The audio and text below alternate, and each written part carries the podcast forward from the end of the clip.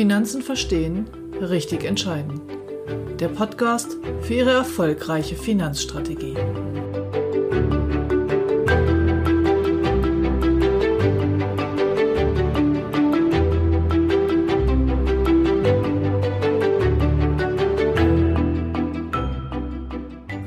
Heute geht es um die Selbstüberschätzung von Aktienanlegern, sowohl von privaten als auch von professionellen.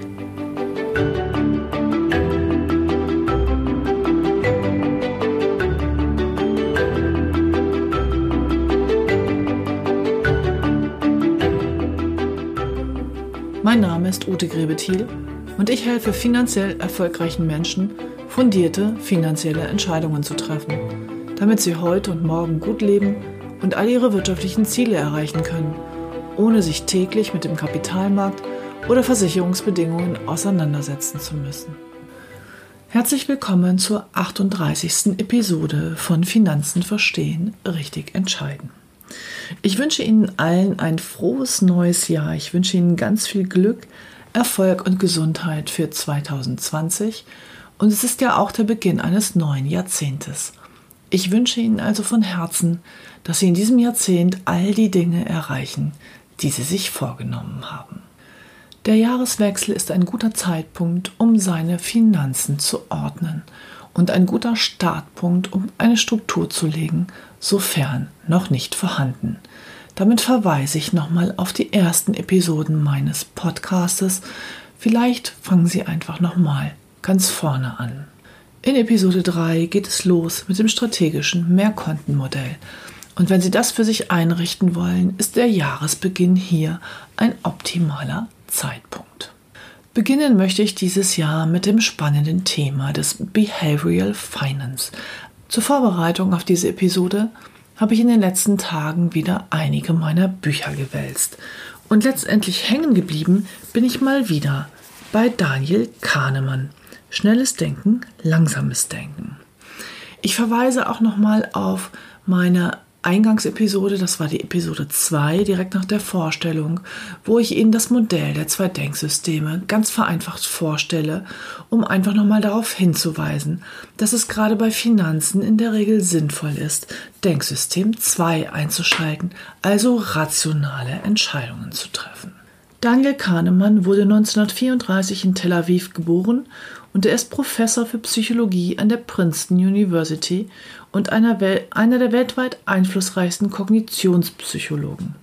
Er wurde für seine Arbeit 2002 mit dem Wirtschaftsnobelpreis ausgezeichnet. In seinem Buch Schnelles Denken, Langsames Denken befasst er sich in Teil 3 mit der Selbstüberschätzung.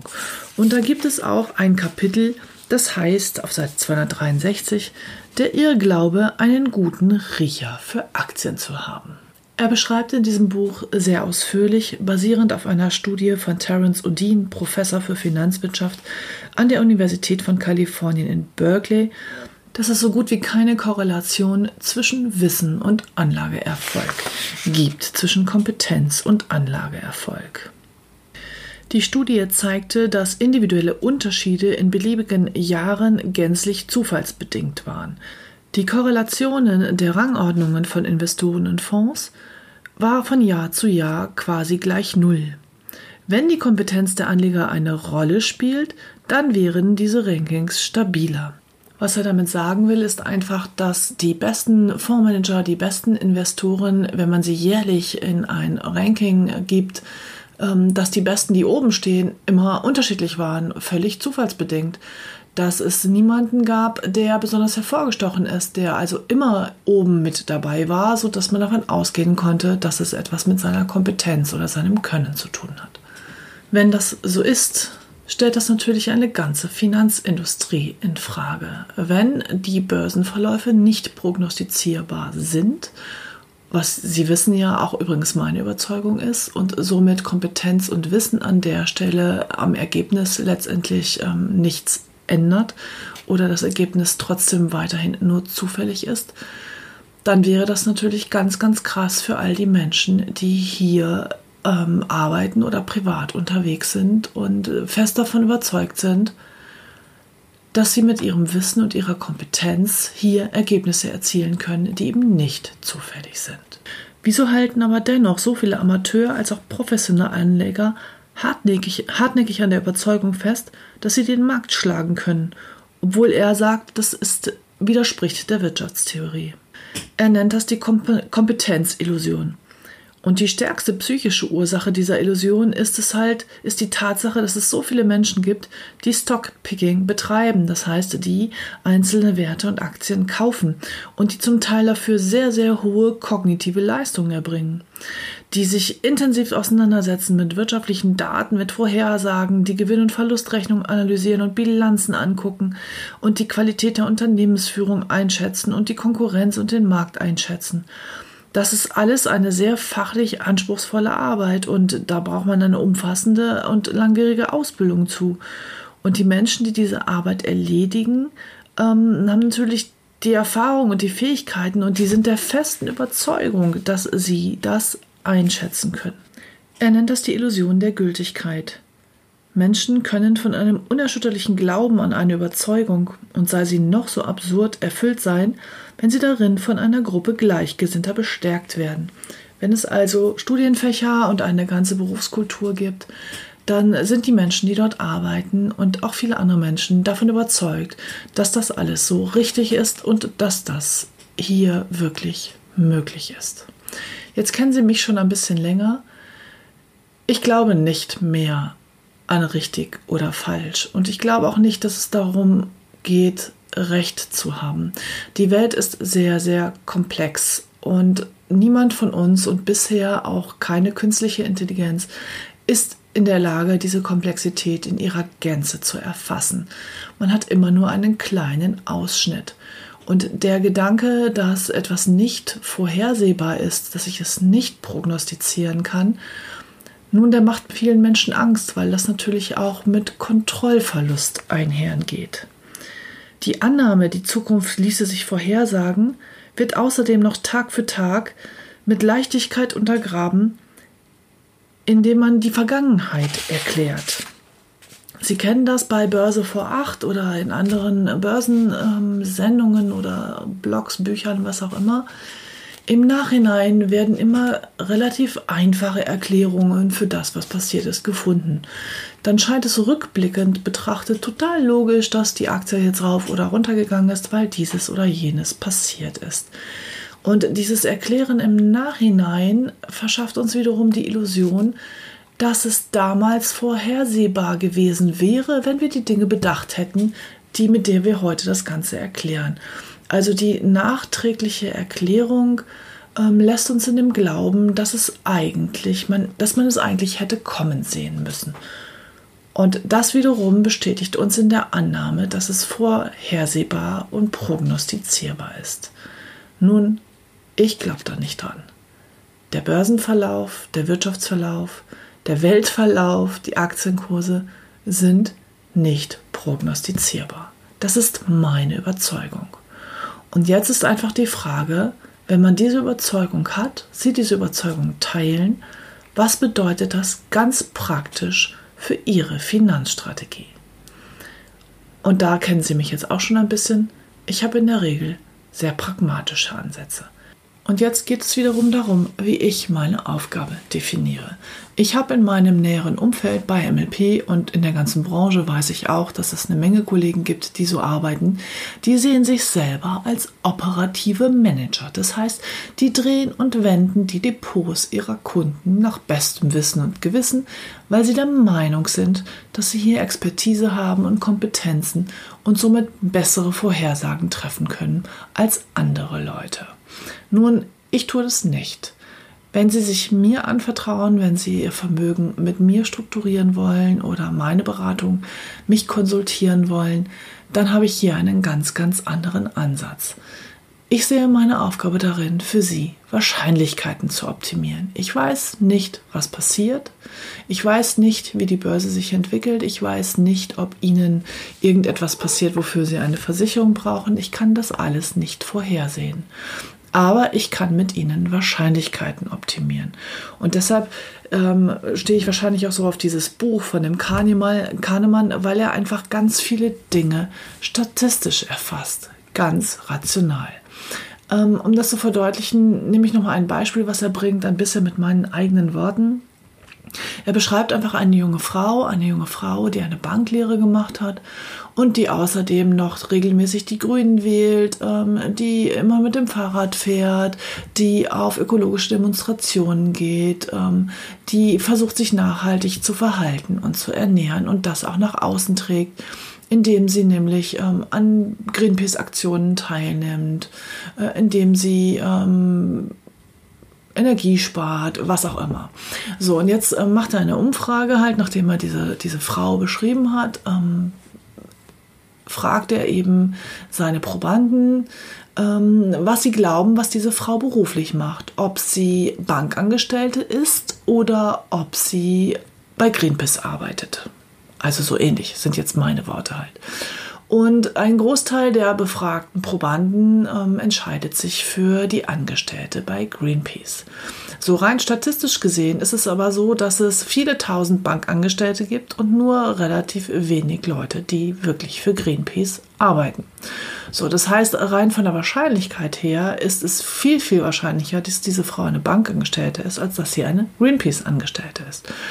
Aber aufgrund von einzelnen Tatsachen, äh, von einzelnen ähm, Charakterzügen oder Verhaltensweisen dieser jungen Frau entscheidet sich die Mehrheit für dieses eher unwahrscheinliche Szenario.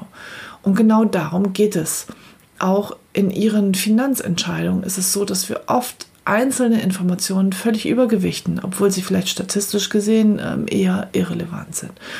Und meine Aufgabe sehe ich darin, für Sie die Wahrscheinlichkeiten zu optimieren. Also wirklich immer wieder ganz in Denksystem 2 rational zu überlegen, in welcher Situation könnte was passieren und wie gehen wir strategisch damit um. Und daraus ergeben sich für mich in der Geldanlage zwei Grundsätze. Erstens mal ist es total wichtig, dass Sie überhaupt in Aktien investieren. Aber es ist nicht wirklich entscheidend, in welchen Fonds Sie das machen. Einzelaktien sind Spielgeld. Es ist nicht prognostizierbar, wie einzelne Unternehmen sich in einzelnen Märkten entwickeln und damit können sie mal Glück haben und mal Pech haben. Das Ergebnis bleibt zufällig. Das bedeutet für mich als strategische Vermögensberaterin haben Einzelaktien in der Strategie nichts zu suchen. Wenn Sie da Spaß dran haben, das gerne machen, können Sie mit einem Teil Ihres Geldes weiterhin Stockpicking betreiben, gar keine Frage. Für den strategischen Vermögensaufbau sind Einzeltitel in meiner Welt aber nicht geeignet. Also erster Grundsatz, wichtig ist, dass Sie überhaupt in Aktien investieren. Wir wissen statistisch, dass es in Deutschland sehr, sehr viele Menschen gibt, die ihr Geld nach wie vor ausschließlich auf dem Tagesgeldkonto oder vielleicht noch in der eigengenutzten Immobilie investieren. Und wenn darüber hinaus noch Geld übrig ist, immer hadern und zaudern und nicht wirklich entscheiden und wissen, was sie machen wollen. Sie, da Sie diesen Podcast hören, gehören wahrscheinlich nicht dazu. Aber sollten auch Sie zu viel Geld auf dem Tagesgeldkonto haben und zu wenig in Aktien investiert sein, können Sie sich gerne an mich wenden und ein unverbindliches Telefonat mit mir vereinbaren. In meiner Überzeugung, wir leben im Kapitalismus, ist es so, dass Wertschöpfung in den Unternehmen stattfindet. Das heißt, das Geld wird in der Wirtschaft verdient. Und wenn Sie daran partizipieren wollen und wenn Sie eine Rendite mit Ihrem Geld, die nach Steuer noch oberhalb der Inflationsrate liegt, erwirtschaften wollen, dann haben Sie nur die Alternative, an der Wirtschaft teilzuhaben. Und über breit gestreute weltweite Investmentfonds haben Sie eine sehr, sehr einfache Möglichkeit hier, ohne Totalverlustrisiko, sich an der Wirtschaft zu beteiligen. Der zweite Grundsatz ist, dass Sie niemals Ihr ganzes Geld in den Aktienmarkt investieren, sondern strategische Vermögensplanung bedeutet, dass ich auch immer eine Investitionsreserve habe. Da ich ja nicht weiß, wie der Markt sich entwickelt, macht es Sinn, dass sollte es mal einen starken Einbruch geben, ich immer noch weitere Mittel zur Verfügung habe, um nochmal nachzukaufen, um hier also rational und antizyklisch agieren zu können. Und um da die Emotionen rauszunehmen und das wirklich ganz sachlich und strategisch aufzustellen, ist ein Sparringspartner für Sie so wichtig. Wenn Sie das für sich alleine machen, sind Sie immer in Ihren eigenen Gefühlen, Ängsten und Sorgen verhaftet. Und wenn Sie aber jemanden haben, der Ihnen ab und zu mal wieder die Wahrscheinlichkeiten vorhält auf ganz rationaler Ebene, dann steigt die Wahrscheinlichkeit, dass Sie rationale Entscheidungen treffen. Und jetzt lassen Sie uns doch nochmal über die Zielsetzung Ihrer Vermögensanlage sprechen. Es gibt ja diverse Kapitalmarkttheorien nach Markowitz und wie sie alle heißen. Bei den Kapitalmarkttheorien geht es aber in erster Linie um Gewinnmaximierung. Und jetzt mal Hand aufs Herz. Geht es Ihnen um Gewinnmaximierung oder geht es Ihnen darum, dass Sie gut leben können und dass Sie Ihre Ziele erreichen und dass Sie sich Ihre Wünsche erfüllen können? Stellen Sie sich diese Frage und daraus ergibt sich dann auch die Handlungsoption. Ich mache mal ein Beispiel. Ähm, es kommt ein neuer Kunde zu mir ins Büro und wir kennen uns noch nicht. Ich weiß noch gar nicht, ob er zu mir passt. Er weiß noch nicht, ob ich zu ihm passe. Und er erzählt halt, dass er einen Fonds hat bei irgendeiner Bank, bei seiner Hausbank. Und dass er total happy ist, weil dieser Fonds hat letztes Jahr 10% zugelegt. Ja, sage ich, 10% klingt erstmal gut. Aber ist es wirklich gut? Um das einschätzen zu können, müsste man jetzt mal überlegen, wie ist denn der Markt gelaufen? Vielleicht ist ja der Markt insgesamt weltweit um 20 Prozent gestiegen. Und dann ist die Frage, ist dieser Fonds noch gut? Oh, sagt der Kunde, wenn ich das gewusst hätte, wäre ich mit meinen 10% gar nicht so zufrieden. Wenn der Markt 20% gemacht hat, war der Fonds ja schlechter. Naja, schlechter schon in Relation. Aber jetzt muss man wieder reingucken, was haben Sie denn für einen Fonds? Ich rede vom weltweit breit gestreuten Aktienmarkt mit den 20%. Und vielleicht haben Sie ja einen Fonds, der maximal zu 80% in Aktien investiert und immer noch einen hohen Renten- und Cash-Anteil hält und der außerdem seinen Schwerpunkt in Deutschland hat. Jetzt hat vielleicht der deutsche Aktienmarkt im vergangenen Jahr nur 12% zugelegt. Hm, bei maximal 80% Aktienanteil wäre Ihr Fonds mit den 10% also ein ganz hervorragender Fonds. Es gilt also auch hier ein bisschen genauer hinzugucken. Warum erzähle ich diese Geschichte? Weil ich es einfach oft erlebe, dass Kunden mit ihren 10% total zufrieden sind. Das heißt, sie stellen das nicht in den Vergleich zum Markt, sondern für sie bedeutet es einfach nur, oh, ich habe 10% mehr als letztes Jahr und das macht mich zufrieden. Den meisten meiner Kunden geht es nicht darum, den Gewinn zu maximieren, sondern denen geht es darum, einen guten Zuwachs zu haben, ruhig zu schlafen und eben ihr Geld immer leicht etwas mehr werden zu sehen. Und das ist dann auch die Zielsetzung in meiner Beratung. Und da sind wir wieder ganz individuell bei Ihnen, weil es geht nämlich um Ihre Ziele, Wünsche und somit um Ihre Fristen und um ihre Schwankungsbereitschaft, die sie bereit sind einzugehen, um hier die Inflation zu schlagen und die Ziele entsprechend zu erreichen. Ich fasse also nochmal zusammen. In meiner festen Überzeugung benötigen Sie Investitionen in den Aktienmarkt, wenn Sie eine Rendite nach Steuern oberhalb der Inflation, also echten Vermögensaufbau erreichen wollen. Der erste wichtige Schritt ist also überhaupt mal in den Aktienmarkt zu investieren. Das Basisinvest ist damit ein weltweit streuender, breit gestreuter Fonds. Ob nun ein gemanagter oder ein passiver Fonds spielt im ersten Schritt erstmal keine Rolle. Die zweite Grundregel ist, dass Sie nicht Ihr komplettes Kapital in den Aktienmarkt investieren, sondern dass sie das in die entsprechenden Töpfe anhand ihrer Ziele aufteilen. Ich verweise nochmal auf die ersten Episoden, auf die goldene Finanzregel in Episode 12 und in die Aufteilung von Vermögen und Ansparen von Zielen in Episode 13 und 14. Wenn ich dann davon ausgehe, dass der Aktienmarkt nicht prognostizierbar ist, dann wird es auch unwichtiger, welchen Aktienfonds Sie haben. Welcher einzelne Fonds am Ende des Tages der beste war, sage ich Ihnen rückblickend und das hilft Ihnen nicht weiter. Wenn Sie also nur einen mittelmäßigen Aktienfonds erwischen, aber die Aktienmärkte sich entwickeln, werden Sie auch entsprechend partizipieren. Terence O'Dean hat auch nachgewiesen, dass das ständige Handeln zu schlechteren Ergebnissen führt. Also ist es auch wichtig, dass Sie Ihre Strategie aufsetzen und nicht so oft über Bord werfen. Es macht aber Sinn, mindestens einmal im Jahr einfach über ihre Ziele und Wünsche zu gucken. Gar nicht so übers Depot und zu gucken, ob man da eine Strategie verändert, sondern einfach nur zu gucken, ob das, was sie haben, wofür sie sich entschieden haben, ob das zu ihren Wünschen und Zielen passt oder ob ihr Leben sich verändert hat und sie ihre Strategie ihrem Leben entsprechend anpassen müssen. Die gleiche Überzeugung fließt natürlich in meiner Beratung auch im Versicherungsbereich ein. Auch hier geht es mir darum, Wahrscheinlichkeiten für Sie zu optimieren. Ich finde es wichtiger, dass Sie eine Hausratversicherung haben, als dass wir bei der Hausratversicherung an jedes kleinste Detail gedacht haben. Natürlich gebe ich Ihnen mein Wort, dass ich immer nach gutem Preis-Leistungs-Verhältnis für Sie gucke, sowohl bei Versicherungen als auch in der Geldanlage.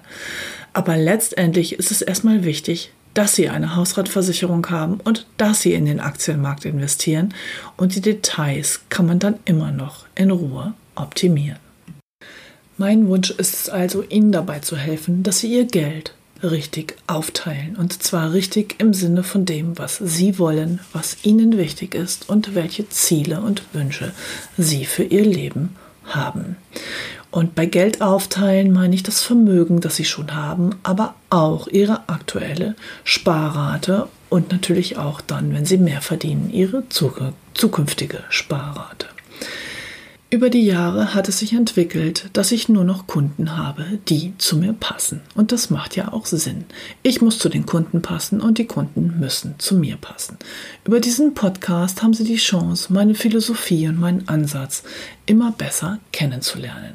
Und sollten Sie das Gefühl haben, dass Sie auch zu mir passen könnten oder dass ich zu Ihnen passen könnte und Sie möchten gerne mehr von mir erfahren, dann lade ich Sie herzlich ein, mit mir ein erstes Telefonat zu führen. Auf meiner Homepage unter Termine können Sie in der Regel donnerstags oder einmal im Monat auch samstags mit mir ein kurzes Ersttelefonat ganz unverbindlich vereinbaren und dann können wir mal darüber sprechen, was Sie von Anliegen haben und wie ich Ihnen dabei helfen kann. Ich wünsche Ihnen wie immer eine wunderbare Woche. Genießen Sie den Start in das neue Jahr. Bleiben Sie gesund und bis nächsten Freitag. Ihre Ute Gräbe-Thiel.